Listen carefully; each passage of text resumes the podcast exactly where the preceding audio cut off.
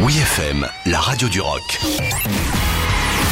La nouveauté de la semaine avec Aurélie. Notre premier coup de cœur de l'année 2022 nous est offert par un groupe originaire d'Austin qui nous fait vibrer depuis plus de 25 ans. Spoon avec son tout nouveau single, l'excellent The Hardest Cut.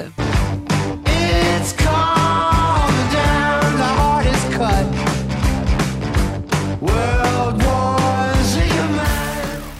Spoon a décidé de rendre notre début d'année carrément plus excitant avec l'annonce de la sortie de Lucifer on the Sofa, leur dixième album studio prévu pour le 11 février prochain. Quatre ans après la sortie de leur précédente production, autant dire que Spoon s'est fait un chouïa désiré quand même. hein. Lucifer on the Sofa a été composé un petit peu sur le long terme durant ces deux dernières années entre confinement et reprise de liberté. Un disque composé de 10 chansons rock assurément sexy et sauvages à l'image de leur premier single The Hardest Cut.